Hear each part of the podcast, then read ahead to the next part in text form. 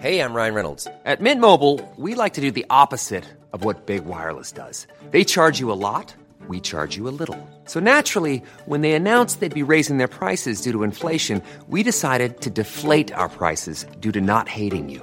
That's right. We're cutting the price of Mint Unlimited from $30 a month to just $15 a month. Give it a try at mintmobile.com slash switch. $45 upfront for three months plus taxes and fees. Promo rate for new customers for limited time. Unlimited more than 40 gigabytes per month. Slows. Full terms at mintmobile.com. Many of us have those stubborn pounds that seem impossible to lose, no matter how good we eat or how hard we work out. My solution is PlushCare. PlushCare is a leading telehealth provider with doctors who are there for you day and night to partner with you in your weight loss journey. They can prescribe FDA-approved weight loss medications like Wagovi and Zepbound for those who qualify. Plus, they accept most insurance plans. To get started, visit plushcare.com slash weight loss. That's plushcare.com slash weight loss. Hola y bienvenidos a Tiny Vampires, un podcast sobre enfermedades, ciencia e insectos chupasangre.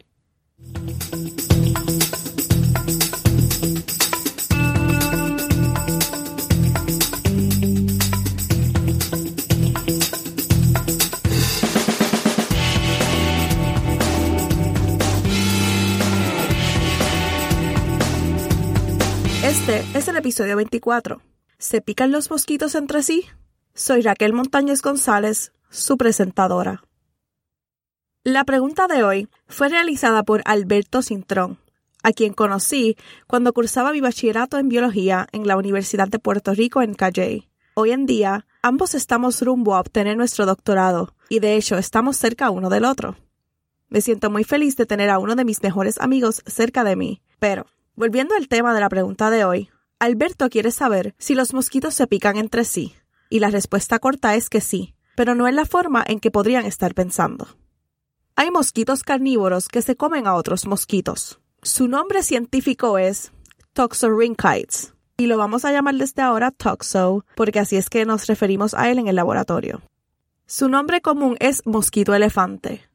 Esto se debe a que es enorme en comparación con otros mosquitos. Publiqué una foto en Instagram si quieren verla. Pueden medir hasta 18 milímetros en comparación con un mosquito común que mide 3.96 milímetros. La otra razón por la que se les llama mosquito elefantes es porque las partes de su boca son largas y curvas como el tronco de un elefante. Estas bocas curvas significa que no pueden morder, incluso si quisieran.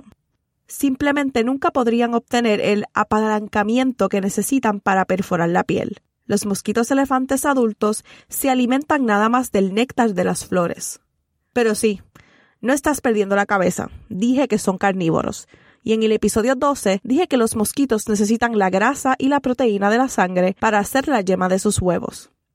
Aquí está lo mejor de los mosquitos elefantes. Cuando son larvas, viven en aguas estancadas, se comen otros mosquitos.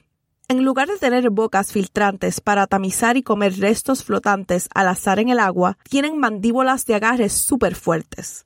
Cuando otros mosquitos pasan nadando, atacan y mastican sus presas desprevenidas. Obtienen tanta grasa y proteína cuando están en una etapa larval que los mosquitos elefantes no necesitan alimentación de la sangre para ser capaces de crear huevos. Esto permite a los adultos vivir su pacífica existencia alimentándose de néctar de las flores como las mariposas. Como larvas, estos tipos son sorprendentemente viciosos. En el artículo de revisión sobre ellos hay una sección titulada Canibalismo y matanza compulsiva. Parecen comerse tan fácilmente como cualquier otro insecto en el agua con ellos. Incluso en algún momento logran capturar insectos adultos que vienen al agua a depositar sus huevos. Las larvas de mosquitos elefantes pueden matar hasta 5.000 larvas pequeñas o 300 de mosquitos grandes que se alimentan de sangre. Las larvas son conocidas por matar y luego abandonar a su presa, especialmente cuando son mayores y están a punto de criarse. Las pupas de mosquitos de cualquier especie son bastante móviles. Tienen una pequeña cola con aletas que pueden usar para nadar, pero son muy indefensas. La hipótesis actual de por qué los mosquitos elefantes matan en su etapa larval es que se están deshaciendo de cualquier otra cosa en su hábitat que pueda ser peligrosa en una vez que estén en estado vulnerable de pupa. Después de su etapa pupal, emergen como adultos. son increíblemente hermosos, con verdes, azules y dorados metálicos en todo el cuerpo. Puedes ver esto y sus partes de la boca curvadas en la imagen de este episodio. Las hembras pueden poner huevos casi en cualquier momento porque no tienen que preocuparse por encontrar una comida de sangre. Sin embargo, tienen que preocuparse porque sus bebés se coman a otros bebés, por lo que solo ponen unos cuantos huevos en cada hábitat que encuentran. Lo hacen al pasar sobre el agua y arrojar sus huevos. Una estrategia bastante inteligente cuando las larvas de otros mosquitos elefantes podrían estar allí esperando a los adultos que vienen a poner sus huevos. Entonces, ellos matan a los chupadores de sangre cuando son jóvenes y son bellezas completamente inofensivas cuando son adultos. Tu reacción podría ser ¿por qué no los usamos para nuestro beneficio? Luchemos contra los mosquitos usando otros mosquitos como agente de control. Y de eso se trata el artículo de hoy que se llama Estudios de campo sobre la introducción del mosquito predador de Toxorynchites amboinensis en Fiji por Too High y otros en el 1985. Fue un esfuerzo bastante internacional entre Canadá, Fiji, Nueva Zelanda y las instituciones de investigación japonesas. La idea era que si se liberaba una especie de mosquito elefante en la isla de Fiji, donde no son nativos, los mosquitos que se alimentan de sangre no tendrían defensas y su población se estrellaría, junto con las enfermedades que portan. Después de investigar las liberaciones anteriores fallidas de mosquitos elefantes en Samoa Oriental y Tahití, descubrieron que tenían que hacer coincidir el mosquito que querían matar con la especie de mosquito elefante que se usa para matarlo.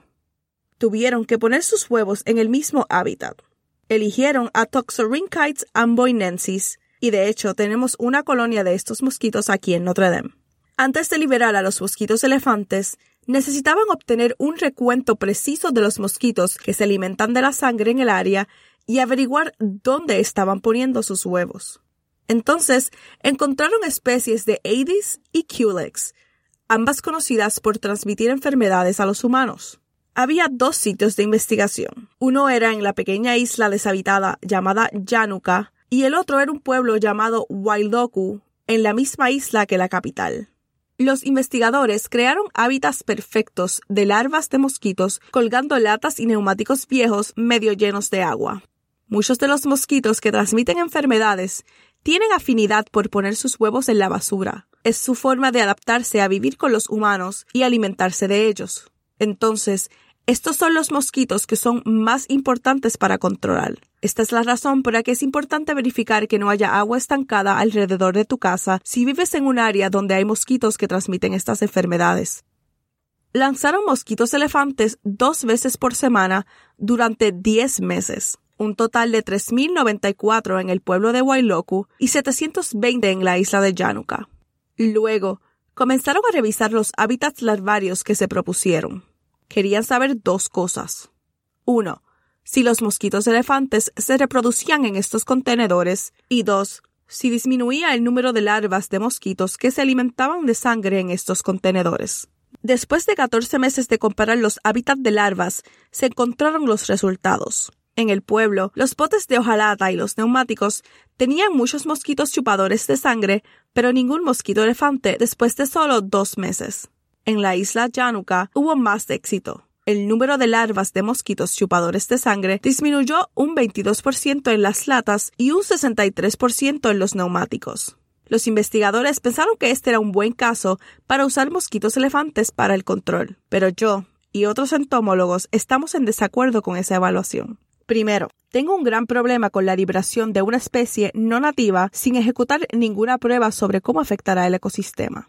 Creo que tal vez en los años 80 no les importaban las especies invasoras. La mayoría de los agentes de control biológico, animales o plantas utilizados para controlar la población de una especie de plaga son muy específicos de la plaga. Acabamos de enterarnos de que los mosquitos elefantes matarán cualquier cosa dentro o sobre el agua, incluso si no tienen hambre.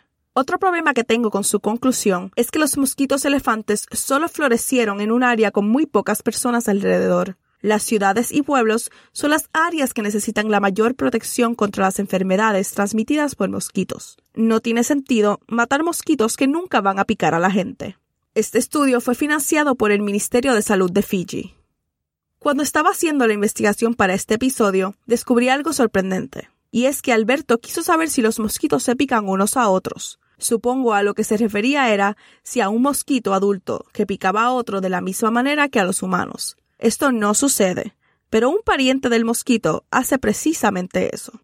Hay mosquitos picadores llamados culicoides anopheles. Increíblemente, buscan mosquitos que acaban de ingerir sangre y se adhieren a ellos, chupando la sangre directamente de las entrañas de los mosquitos. Se aferran durante un tiempo, de manera que actúan más como una garrapata que un mosquito, y son enormes para un parásito. Son aproximadamente una octava parte del tamaño de un mosquito, que es como un humano que tiene una garrapata del tamaño de un gato.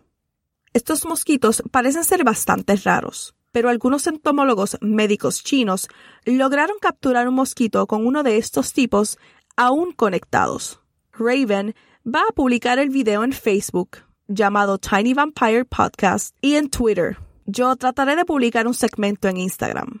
Es interesantísimo porque cuando Culicoides anopheles está lleno, le resulta muy difícil descorchar la boca. Es probable que estas partes bucales súper fuertes ayuden a que permanezca conectado cuando el mosquito está tratando de volar alrededor con otro mosquito pegado a su tripa.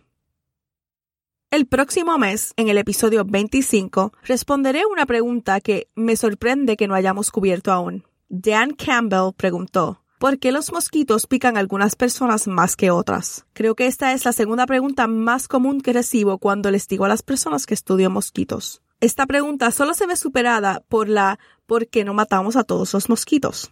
Y hablando de eso, recuerda que además de este episodio, estaré publicando otro, episodio especial 2, en donde hablamos del rol ecológico de los mosquitos y de su posible erradicación.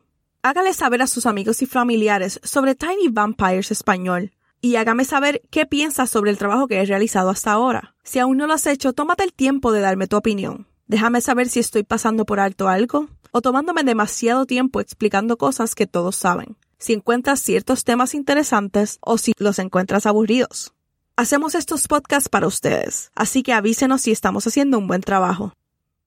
Gracias por escucharme. Soy Raquel Montañez González, estudiante de doctorado de la Universidad de Notre Dame y financiada por el Instituto Nacional de la Salud.